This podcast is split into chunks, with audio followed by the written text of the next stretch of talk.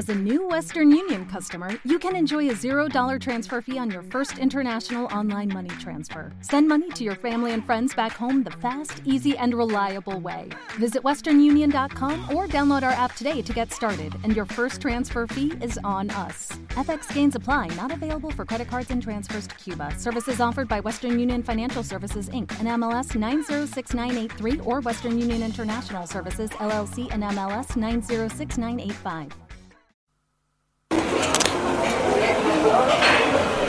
Te juro que parecía que no, no era la misma calle. O sea, de transitar esas calles con la arboleda, Sí. todo frondoso. eh, y claro, podaron todo. Fueron dos o tres cuadras que las hago rutinariamente. Te juro. Era que otra no- calle. Ay, pero no sabes, digo, ay, me equivoqué. No sé, porque yo aparte que soy media despistada manejando, digo, ¿no?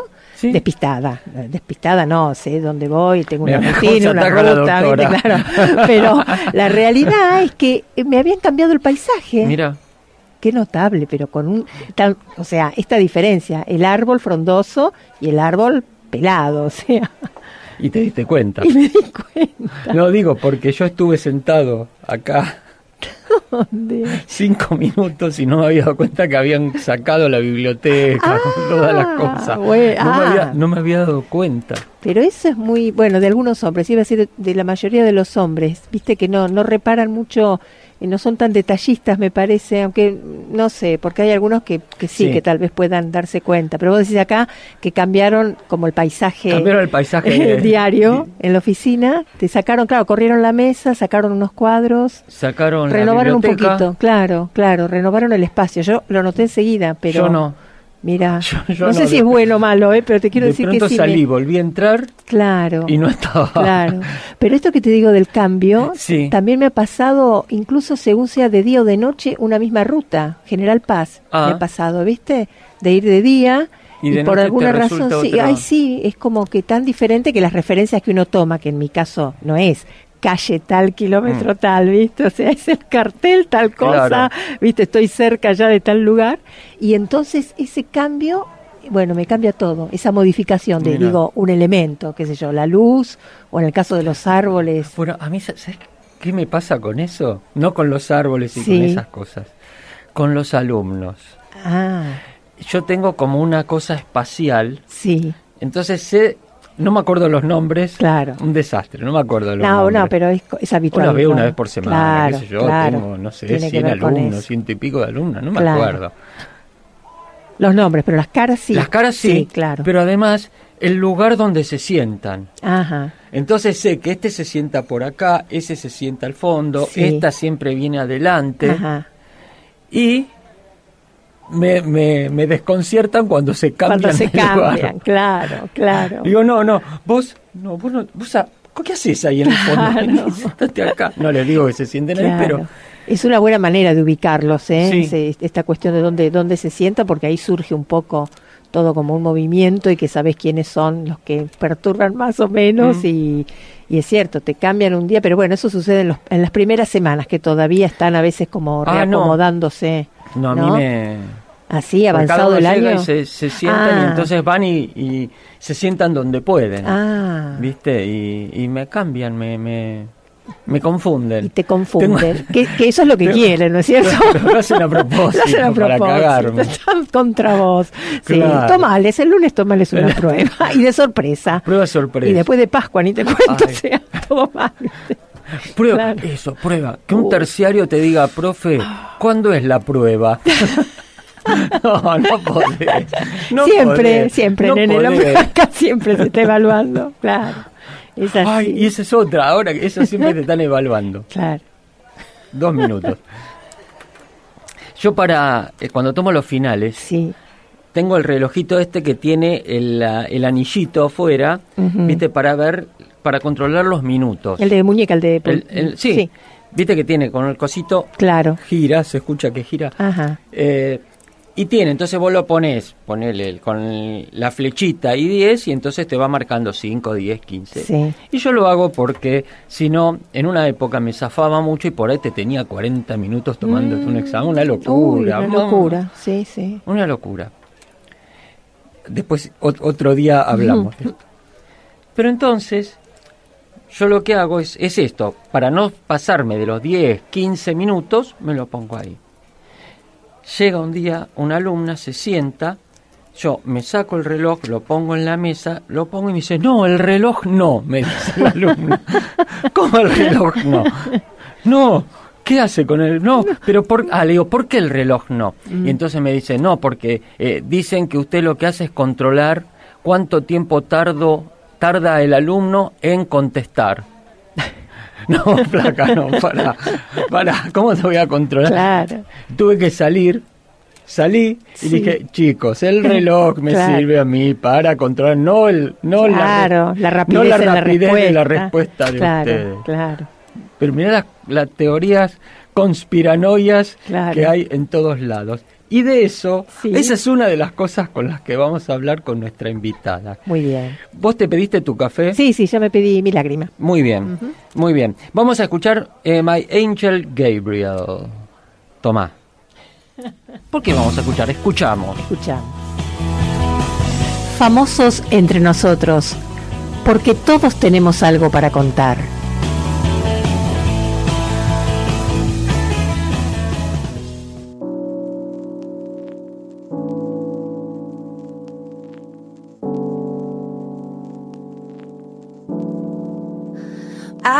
Can fly,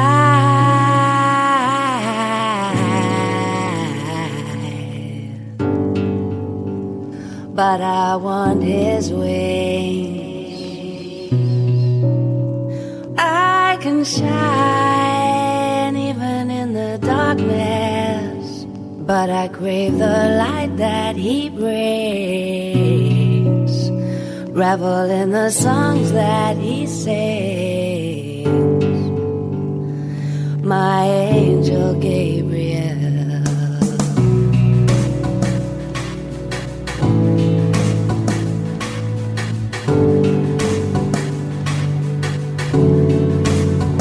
I can love,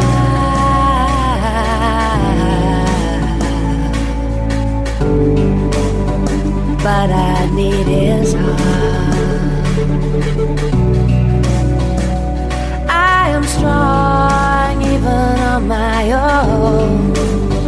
But from him I never want to part.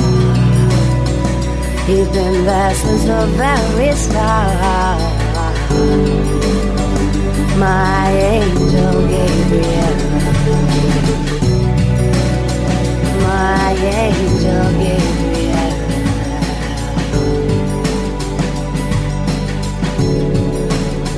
Bless the day came to.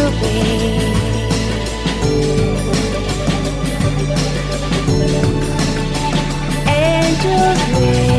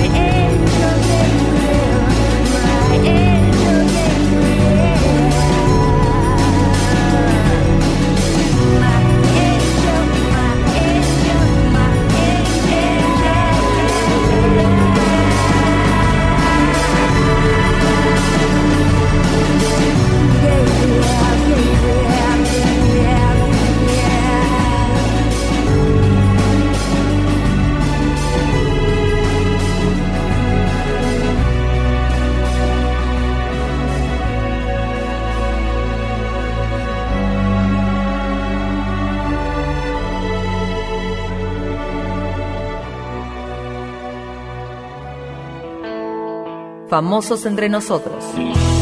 Porque todos tenemos algo para contar.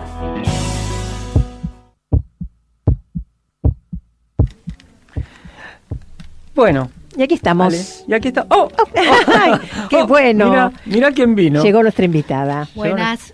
Hola, Ale. Estamos con Alejandra Folgarait. Hola, ¿cómo están? Bien, ¿cómo estás vos? Bien, muy bien. Acá de tarde de sábado de Pascua. Eh. eh, relajadísimo, ¿no? Todo. Claro, Qué claro. lindo día para no hacer nada. Tal cual. bueno, eh, Ale, ¿te presentás?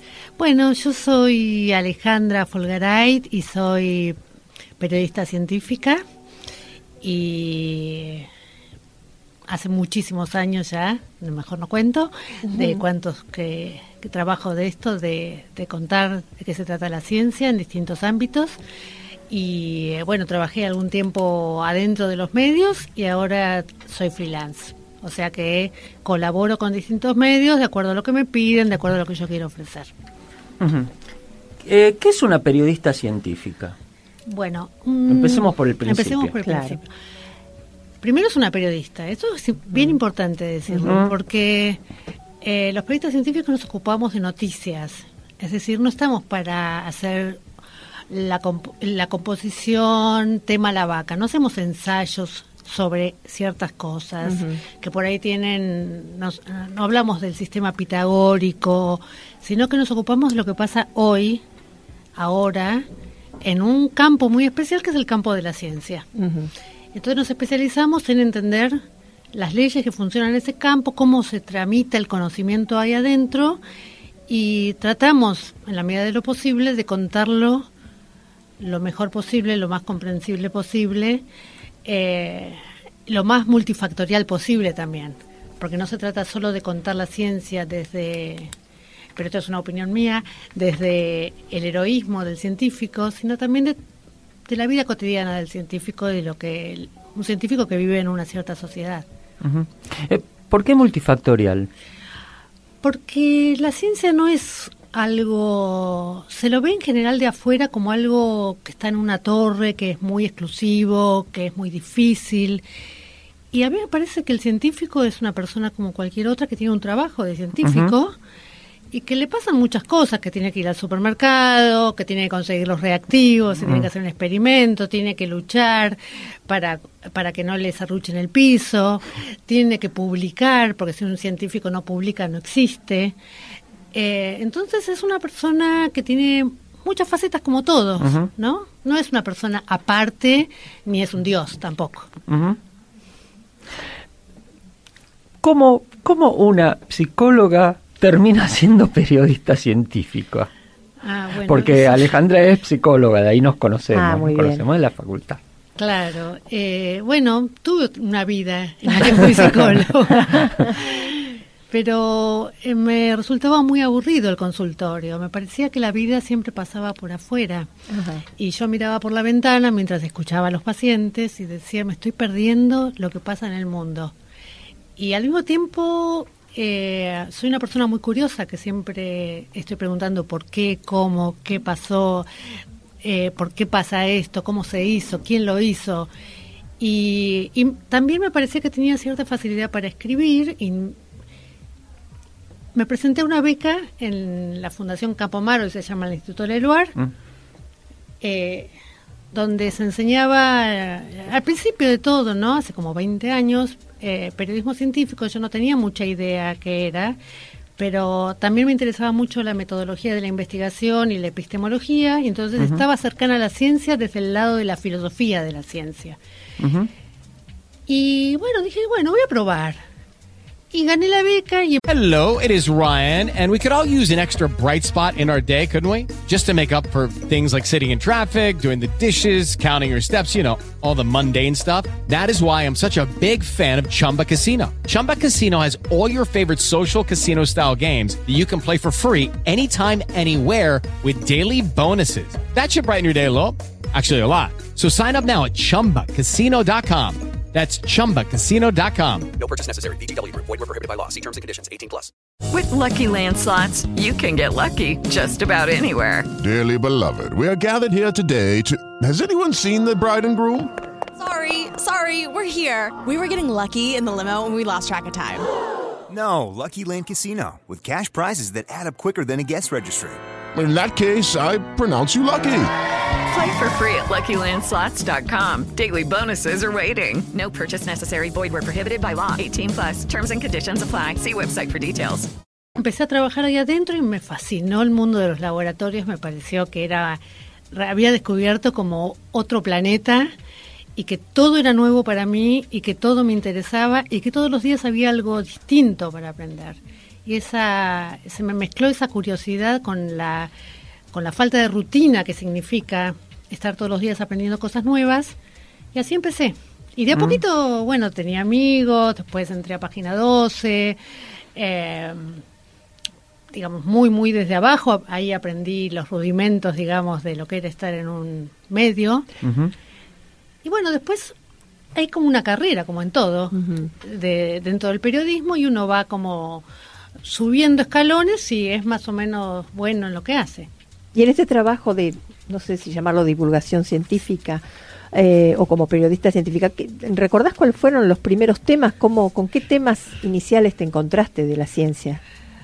Bueno, muchos temas, pero al principio yo me ocupaba de los temas ambientales. Ajá. Por esta cuestión de que los periodistas tratamos de entrar a los lugares donde no podemos, a veces no podemos elegir dónde trabajar. Claro. Y entonces yo cuando entré a página 12 había como un espacio abierto en el suplemento verde, Mm. que era el- los comienzos del ambientalismo. Claro. Y, eh, me puse a trabajar ahí desde el punto de vista de la ciencia. Entonces me acuerdo que las primeras notas que hice sobre cambio climático o sobre eh, población, exceso de población, y me interesaba mucho trabajarlo desde el punto de vista de una mirada científica sobre la cuestión, no tanto la pelea eh, o el activismo, que era lo que siempre está muy presente, claro. Pero a mí me interesaba lo que decía Greenpeace, pero además lo que lo ten- lo- algunos científicos decían sobre el mismo tema. Entonces trataba de juntar esas dos cosas. Y eso y empecé así. Y después enseguida vino el tema de clonación y la genética. Y era una época donde todo parecía... eh, bueno, yo también era muy joven, entonces todo se hacía como un problema terrible, una pesadilla que se avecinaba y era todo muy distópico y entonces me parecía que todo el mundo iba a iba a volar por los aires y no era tan así, tampoco era, era fácil, digamos, pero hoy con el tiempo uno las cosas las la- la- las modera un poco. Claro, claro. ¿Y qué se busca, además de, digo, de divulgar una noticia científica? ¿Qué finalidad hay, además de esa, No mucho más. que la gente conozca? No mucho más. A mí, a mí me pasa en la vida en general que cuando hago algo o voy a algún lugar que me encanta, enseguida lo quiero contar.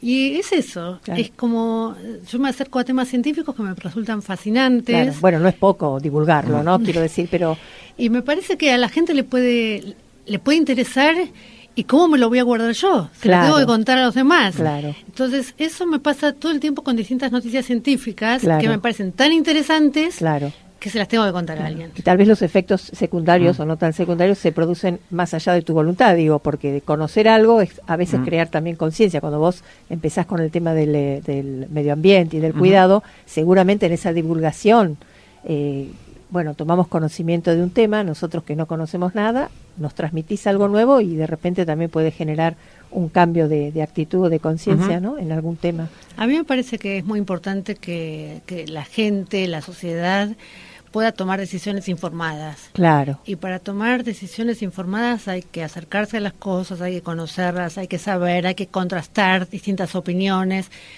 Y si yo puedo ayudar en eso, Claro, buenísimo. qué bueno.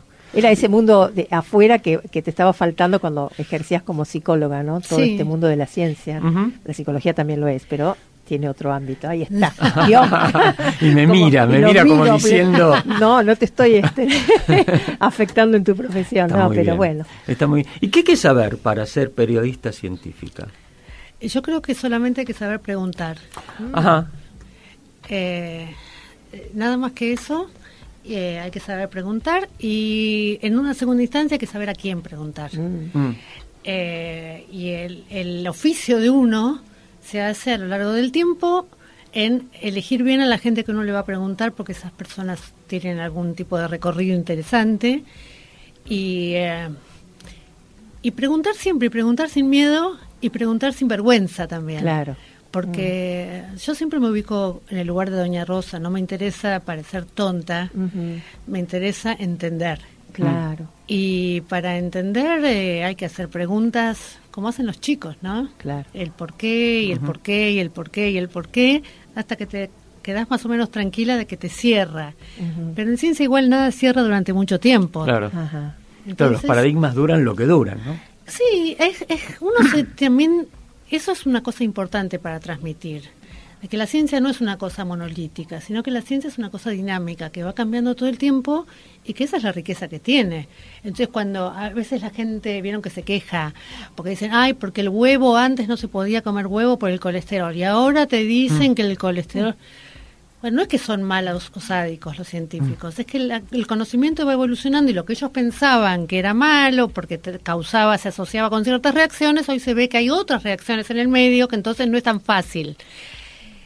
Y, pero la vida es así, de compleja, ¿no? Y entender, tratar de entenderla, que es lo que trata de hacer la ciencia, eh, es ver cuánta complejidad hay dentro de los fenómenos. Mm. Y, y,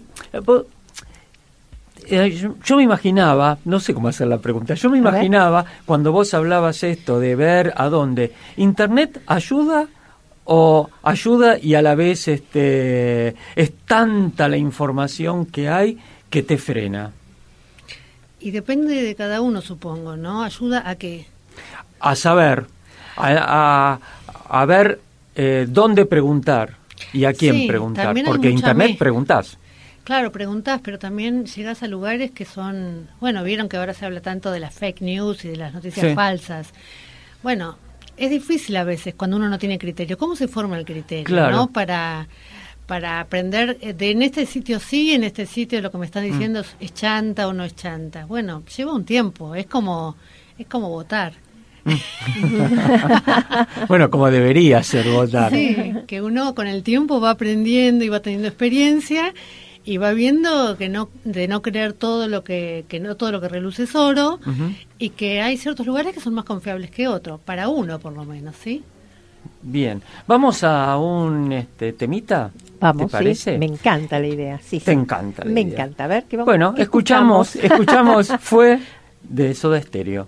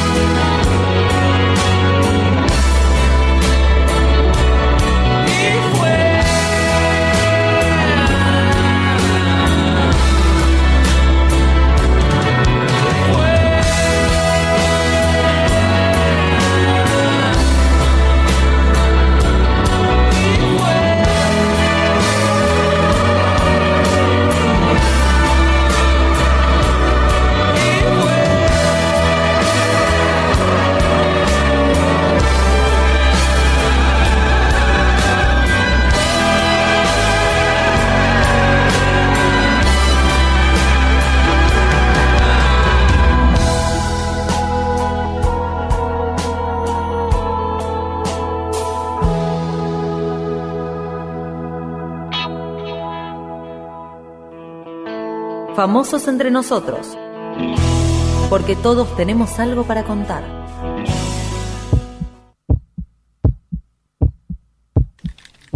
Bien, estamos acá en FEN, escuchamos Fue de Soda de y por Soda Stereo. Y estamos con Alejandra Folgarait, ¿está bien? Sí, así Folgarait, muy bien. Eh, periodista científica. Tal cual. Y psicóloga. Psicóloga, claro, claro. No nos olvidemos, estudiaste.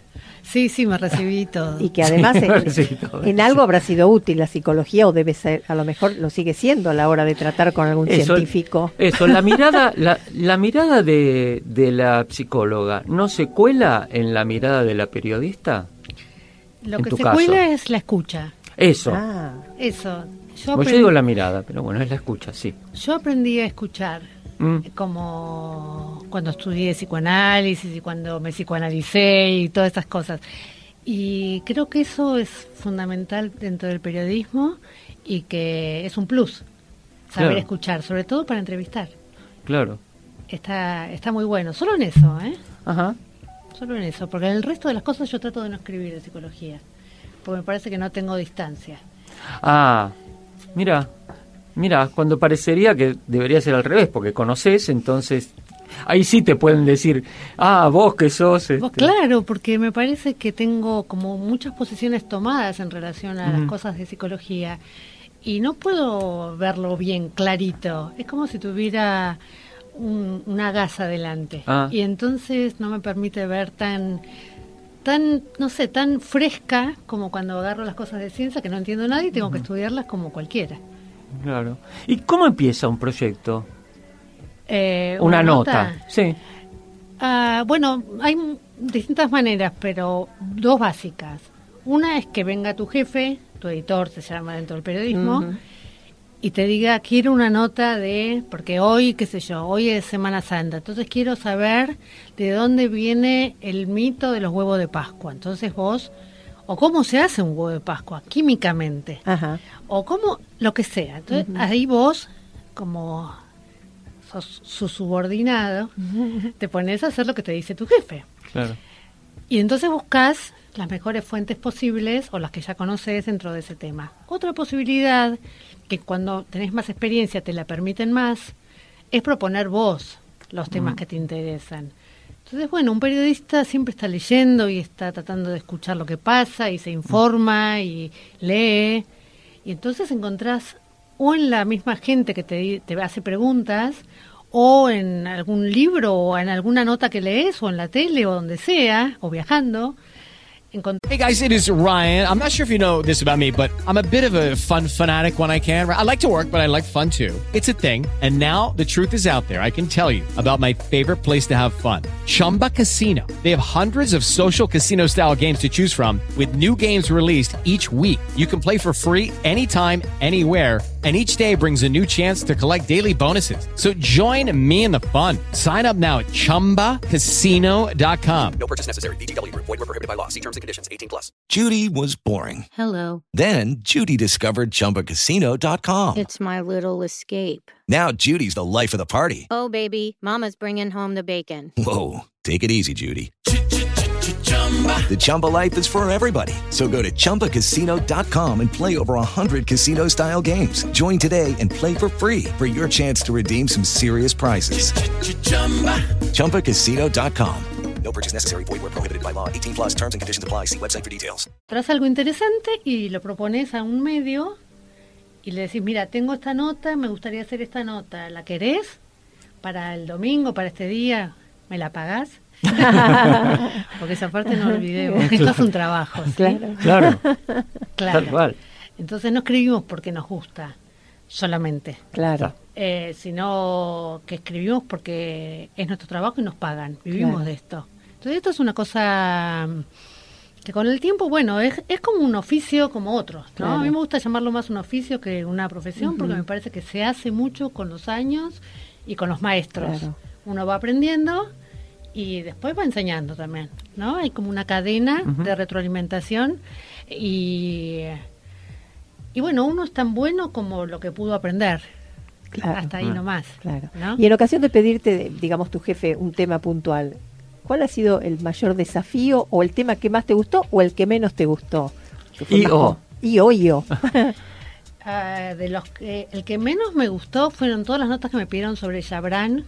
Ah. En su momento yo estaba, yo trabajaba en noticias cuando fue todo el tema de Chabran Sí. y fui compañera de José Luis Cabezas Ajá. y fue una época muy difícil y muy interesante también para estar, muy importante, a mí me marcó muchísimo y yo sentía eso, que cuando me pedían notas sobre el suicidio de Chabran o sobre si el ADN era o no, eh, o no el de Chabran y si la gente cre- le creía o no creía que se había muerto, había un punto en el cual yo no mm, estaba demasiado involucrada sentimentalmente con, con la historia Claro. de José Luis como Claro. para poder contar bien y, y me enojaba mucho algunas Claro. cosas que se decían, como que se me iba un poco de las manos el tema. Claro, Eso me acuerdo bien porque fue fue sufrido, digamos, claro, ¿no? claro.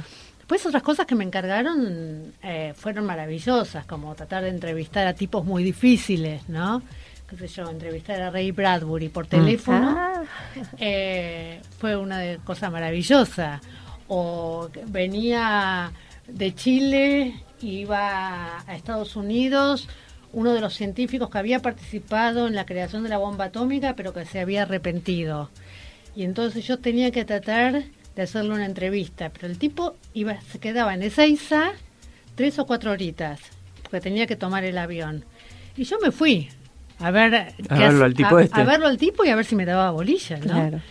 Y conseguir esas cosas es maravilloso. ¿no? Fantástico. Es maravilloso. Pero Y a veces bueno. hay cosas buenas y a veces hay cosas que, como en cualquier laburo, ¿no? Claro. ¿Y qué te dijo el tipo este? Y me, fue como los como muchos de los grandes, digo yo, eh, fue una de las personas que mejor me trató en el periodismo. Mm, Se sorprendió mucho de verme ahí. Por supuesto, me invitó a tomar un café y a hablar con él y me dio la nota y le hice la entrevista y me dijo que muchas gracias por recordar quién era, porque era un tipo ya muy viejito y que cómo, cómo era que lo había encontrado. Y yo dije que yo tenía un jefe que le interesaba mucho los temas de la Segunda Guerra y que entonces lo seguía. Y bueno, nada, el tipo en general, los, mi experiencia por lo menos es que los científicos cuanto más grandes son, más humildes son. Claro. Y eso hace que uno sea, nos pasa mucho a los periodistas científicos, que es más fácil entrevistar a un científico de afuera, un grande, que a uno de acá que vive acá Al lado. al lado, en Palermo. Claro. ¿Y, y la nota más bizarra que te pidieron? Ay, notas bizarras creo que no me acuerdo, creo que las he olvidado. Eh, a propósito. lo Así, a olvidaste. propósito, sí, no, me han pedido, me han pedido notas muy bizarras, muy bizarras, pero creo que al final algo siempre pude hacer para que no resultara tan bizarra, qué sé yo, eran ridiculeces, básicamente todos los jefes siempre te piden, por ejemplo, si alguien tiene un enfermo en la familia, siempre te piden que averigües, hagas una nota sobre la enfermedad familiar.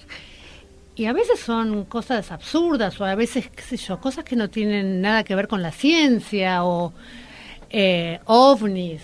O sea, Ajá. una vez que me hicieron, yo, me pidieron una nota de ovnis y que entrevistara a Magdalena Ruiz Niazú que había visto un ovni. Ajá. Y a mí, no, a mí me daba vergüenza llamarla a Magdalena para preguntarle su experiencia cercana del tercer tipo, ¿entendés? O sea, una persona con una trayectoria como ella, una grande, ¿viste? Yo llamarla para preguntarles por los ovnis. Claro. Qué vergüenza. Bueno, mucha vergüenza, pasé muchas veces, pero trato de creo. Eh, Ale, ¿y con qué lenguaje se divulga una noticia científica? ¿Qué cuidados? ¿Cómo? Yo trato de hablar como hablo siempre y, y de hablar como habla la gente con la que estoy yo. Eh, de hecho, no puedo hablar de otra manera y siempre trato mu- muy, muy, con mucho esfuerzo de no dejar nada que sea oscuro o técnico, sin, Ajá. sin explicar. Y, y trato de hablar lo más sencillo posible. eh, digamos, para alguien que hizo un secundario, Claro. digamos, sería como es el nivel. Claro, Pero bueno, hay, hay también depende mucho del lugar donde te toca escribir, claro. porque hay públicos y públicos. Entonces una cosa escri- es escribir eh, en la revista de Susana Jiménez. Eh, y otra cosa es escribir en el suplemento cultural del Diario de la Nación. Claro. Y otra cosa es una- escribir en una revista de divulgación científica, donde todo el mundo ya la compró pensando que va a leer eso. Claro. Entonces es bien distinto según el público. Bien. ¿Y por qué temas cardiológicos y de salud, que es en lo que te estás especializando Ah, bueno. ahora? Es muy extraño porque, ah, bueno, por lo que les decía antes, uno a veces trabaja no de lo que quiere, sino de lo que encuentra. Ujú. Y bueno, de a poco me fui acercando a algunos temas de salud y me empezaron a llamar para hacer ciertas cosas. Yo antes me dedicaba más a la ciencia básica y mm, de repente me puse una vez a hacer, porque a mí me gusta mucho la arqueología, es como un hobby, y entonces me puse a hacer una nota sobre la arteriosclerosis en las momias egipcias. Y como por Chan. y por eso me acerqué a un cardiólogo y el cardiólogo lo- le gustó mucho la nota que yo hice y después cuando tenía podía- eh, fue presidente de la sociedad de cardiología me llamó para hacer cosas de cardiología de las cuales yo no sabía absolutamente nada pero bueno mi actitud siempre es bueno vamos a estudiar vamos a intentar entenderlo y de a poco me fui me puse a trabajar en temas de cardiología y hoy sigo aprendiendo un montón, pero bueno, por lo menos sé un poco más que antes. Bien. Vamos a otro cortecito y Sí. escuchamos el momento Mark Knopfler de la jornada. Escuchamos On Every Street. There's gotta be a record of you someplace. Gotta be on somebody's books. The low down picture of your face, your injured looks, the sacred and profane, pleasure and the pain. Somewhere your fingerprints remain concrete. And it's your face I'm looking for on every street.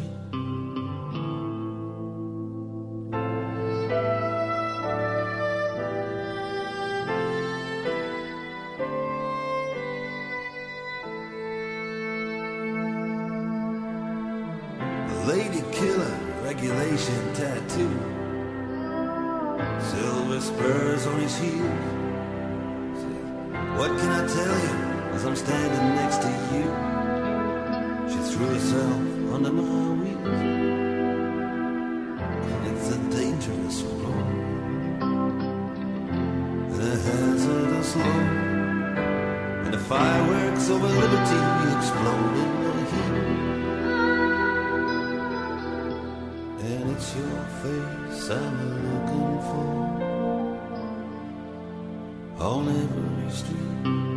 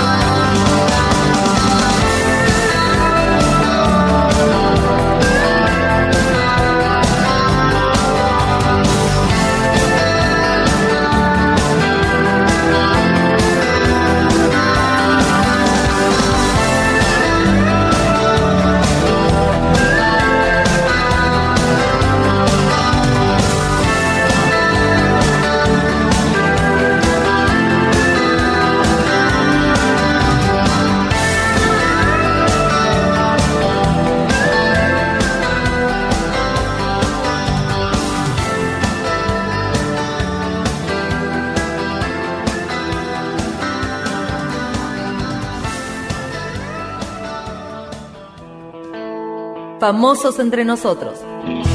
Porque todos tenemos algo para contar.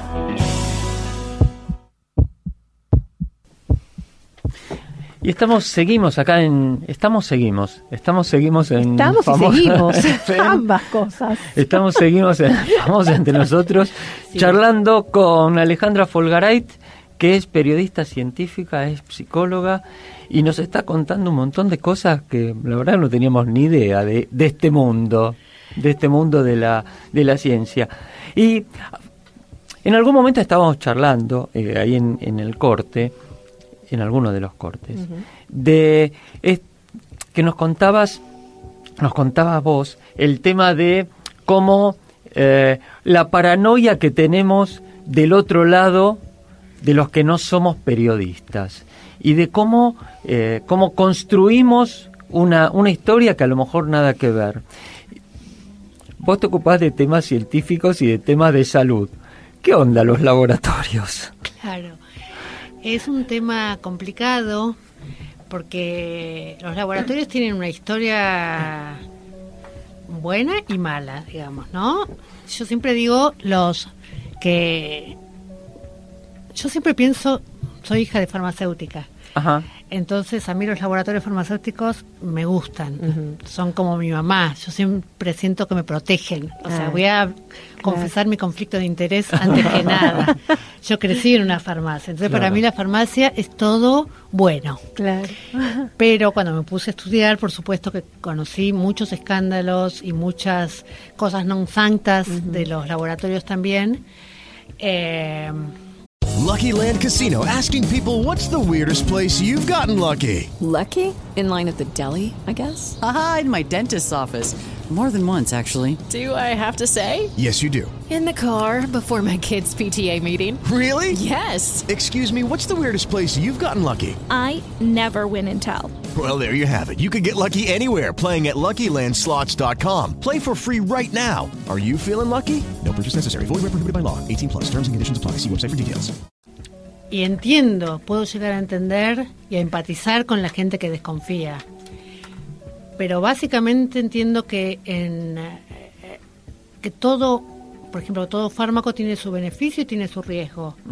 Y que partiendo de esa base lo que hay que tratar siempre es de ver que los beneficios sean mayores que los riesgos y que el negocio, porque los laboratorios no son carmelitas descalzas, sino que son entidades para ganar dinero, ganen dinero, pero sin enfermarnos y sin matarnos, digamos.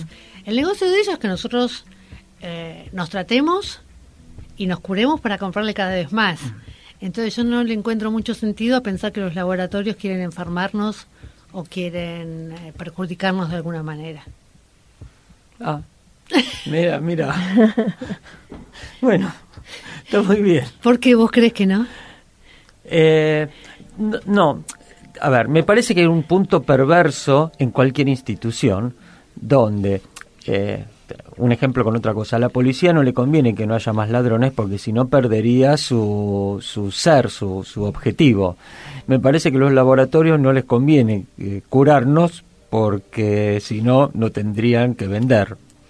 Ah, vos decís que ellos generan más enfermedades. No, para- no, eh, bueno, no sé si escuchaste un, un audio que estaban pasando en estos días, bueno, a mí me llegó en estos días, de un tipo que tenía 68 años, estaba sano y qué sé yo, y entonces la mujer lo manda al médico y él dice, no, si me siento bien, bueno, lo manda al médico, lo encuentra perfecto, pero tipo de 68 tiene algunas cositas, entonces le empieza a recetar y como claro, cada cosa que te, este, que tomás tiene contraindicaciones o se da de patadas con otras cosas, el tipo va cada vez peor, cada vez peor hasta que al final se muere.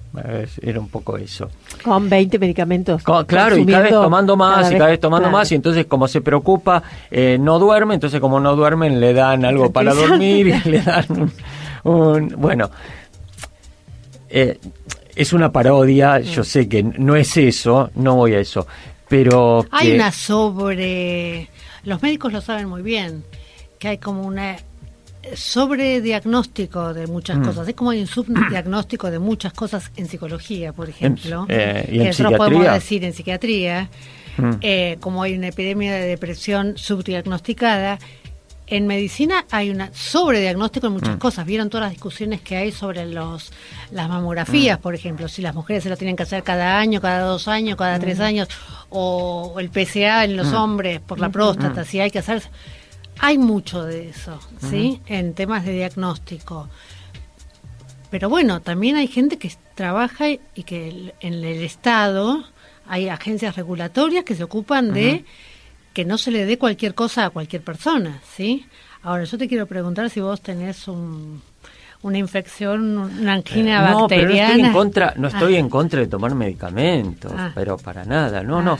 Voy a esta cosa paranoica que uno puede llegar a tener, nada más que eso. Sí, pero a mí me parece que además el peligro está ahí, y esto lo digo como periodista científica, es confundir la anécdota y el testimonio individual con lo que hace la ciencia, que es estudiar grandes poblaciones, Pero ¿no? por supuesto. Entonces, eh, cuando uno tiene resultados de ciertos fármacos, los tienen grandes poblaciones. Eso no quiere decir que a una persona no le pueda generar un efecto adverso. Tal cual, ¿no? tal cual. ¿Y cuáles son los riesgos en- de la profesión, digamos, como periodista científica? Bueno, uno de los riesgos, ya que hablamos de estos, es caer en las garras de, de los laboratorios farmacéuticos y perder un poco la, la Oh. objetividad y, eh, digamos, es como Ulises y las sirenas, ¿no? Las sirenas de los laboratorios son muy seductoras y uno tiene que atarse al mástil de la barca Ujú. para no caer presa de esas cosas. Claro.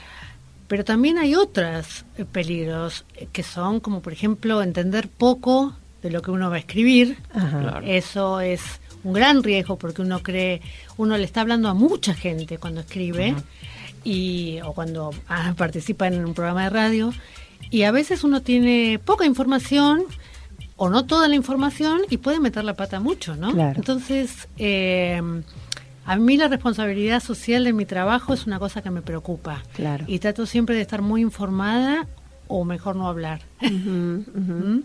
¿Cómo fue escribir el libro con un neurólogo? Fue difícil.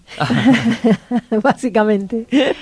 Fue difícil porque por muchas razones, pero una de ellas es porque yo estoy acostumbrada a escribir sola. El escribir es un trabajo solitario en Claro. última instancia. Uno escribe y uno está con el papel o con la computadora o con lo que sea y uno es responsable de eso que dice el papel. Después el- los jefes o los editores pueden cambiar cosas, pero básicamente uno es el que escribe, el que elige el verbo, el que elige la, eh, cómo va a llamar a las cosas. Y cuando vos tenés que escribir con otra persona, un neurólogo o cualquier otra persona, es como tocar el piano a cuatro manos.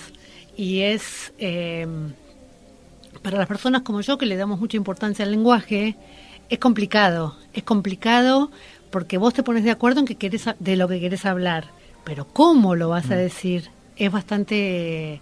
Es un aprendizaje también, fue un claro. aprendizaje interesante, pero era como estar, eh, jugar a la vendedora y que está de un lado del, del mostrador estaba el neurólogo, del otro lado estaba yo haciendo preguntas incómodas y tratando de entender. Pero bueno, fue una gran experiencia porque trabajamos mucho sobre casos y los casos Está muy interesante el libro. Sí, y los casos son, son siempre como... A mí me resultaban fascinantes eh, y al mismo tiempo muy admirable la tarea de los neurólogos que enfrentan estos casos tan terribles que a mí me dan mucha angustia pensar Mm. en personas que no pueden hablar, que no se pueden comunicar, que están encerradas en sí mismas, por Claro. ejemplo, qué les pasa en el cerebro, o, o las personas que tienen Alzheimer o que tienen Parkinson, que son enfermedades neurodegenerativas, que vos decís, no hay mucho para hacer con esas personas. Y sin embargo, los neurólogos están siempre ahí al pie del cañón de y ayudando a los pacientes. Eso Claro. me parece súper admirable. ¿Cómo se llama el libro? El libro se llama Historias del Cerebro. Historias es el del libro cerebro. que escribí con Marcelo Merelo, que es neurólogo de Fleni y un experto muy grande en Parkinson. Y lindísimo, muy lindo. Eh, Y son lo- todos casos. ¿Y lo más atractivo de tu profesión? Bueno, sería, por ejemplo, compartir con, seguramente con científicos, pero lo, lo, lo que más te atrae, o el momento, en toda esa tarea, larga tarea que significa llegar a divulgar una noticia, en ese camino, ¿qué es lo más? Lo que a mí más me gusta es todos los días estudiar algo distinto. Ajá. Es decir, eh, todos los días tener que tocar un tema diferente, del cual generalmente en cuanto me siento no sé nada.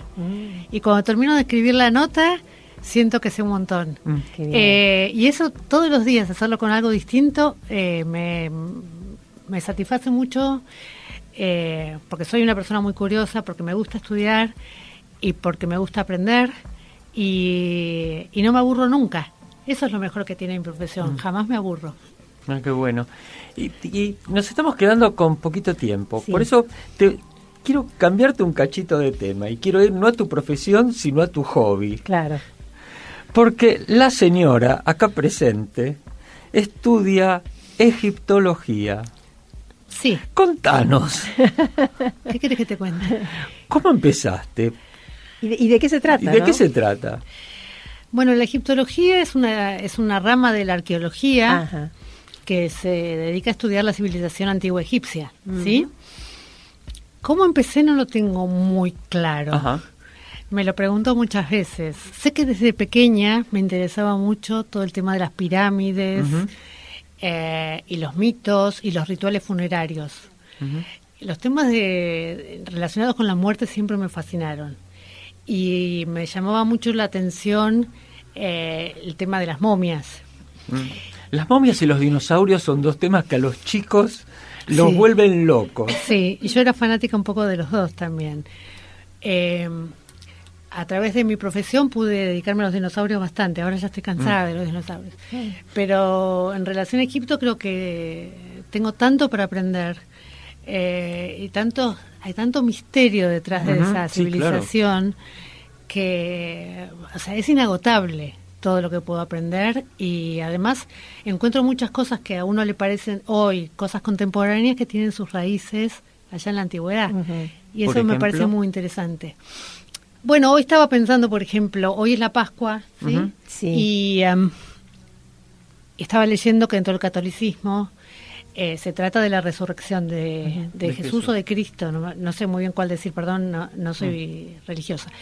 Y bueno, eso surge de la mitología egipcia en relación al dios Osiris, que es el dios que es el primer dios, uno de los primeros dioses egipcios, que la historia dice que fue muerto por su hermano, una especie de Caín que se llamaba Set, y que se lo desmembró y que tiró todas sus partes de Osiris por distintas partes de Egipto y que su hermana, también esposa, Isis, juntó todas las partes y logró tener un hijo con él. Y entonces de esa manera prosiguió la historia de Egipto. Es una historia del nacimiento de. Egipto, ¿no? Y, y es el primero resucitado, digamos, es el primer dios resucitado que yo recuerdo de la historia. Seguramente en Babilonia hay algún otro. Pero bueno, todas esas historias que hacen que uno piense que lo nuevo no es tan nuevo. Y es un hobby como para investigar así y no estás escribiendo nada todavía al respecto o sí estás así, estás escribiendo, estás No, escribiendo? no.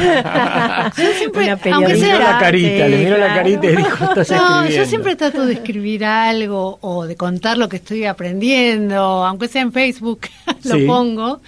Y porque las cosas que me parecen que interesantes a mí trato de contarlas, pero es solamente un hobby y luego eh, los fines de semana porque me interesa estudiar eso, pero no, no es profesional. Muy bien. Ah, bien. ¿Y qué, qué es lo que qué es lo que co- en, comúnmente no se sabe de, de los egipcios? ¿Qué descubriste? ¿Qué, qué, qué descubriste que te llamó la atención y, y dijiste, uy, mira, este, esto no, no la tenía? Uh, creo que Todo. todo. creo que todo, pero una de las cosas que más me llama la atención de los egipcios es su medicina. Ajá. Volviendo a, a mis Claro. temas. Eh, tenían un gran conocimiento de temas médicos y de las plantas y de los de las propiedades de los de, de las sustancias vegetales que usaban muchísimo y también otra cosa que me sorprende mucho de los egipcios es el lugar importante que tenía la mujer cosa muy extraña dentro de las civilizaciones antiguas. Claro. Las mujeres egipcias podían heredar, podían divorciarse, podían casarse, podían tener sus propios negocios, eh, eran parte de la sociedad con, con pleno derecho. Así que eso es algo muy raro eh, que, me, que me gusta mucho encontrar. Qué bueno. Muy bien. Bueno. Se nos ha ido el tiempo, entonces, bueno, Alejandra Folgaray, muchas gracias por haberte acercado esta tarde. Vamos a despedirla con un aplauso, agradeciéndole infinitamente. ¿Y nosotros? Y nosotros nos vamos. Sí, vamos a agradecerle también a nuestro operador de mm, lujo de todos los sábados, claro. Ezequiel Amarillo. Y bueno, nos escuchamos la semana que viene ¿eh? en esto que llamamos famosos entre nosotros. Que tengan una muy linda semana, que lo pasen lindo. Chao. Chao.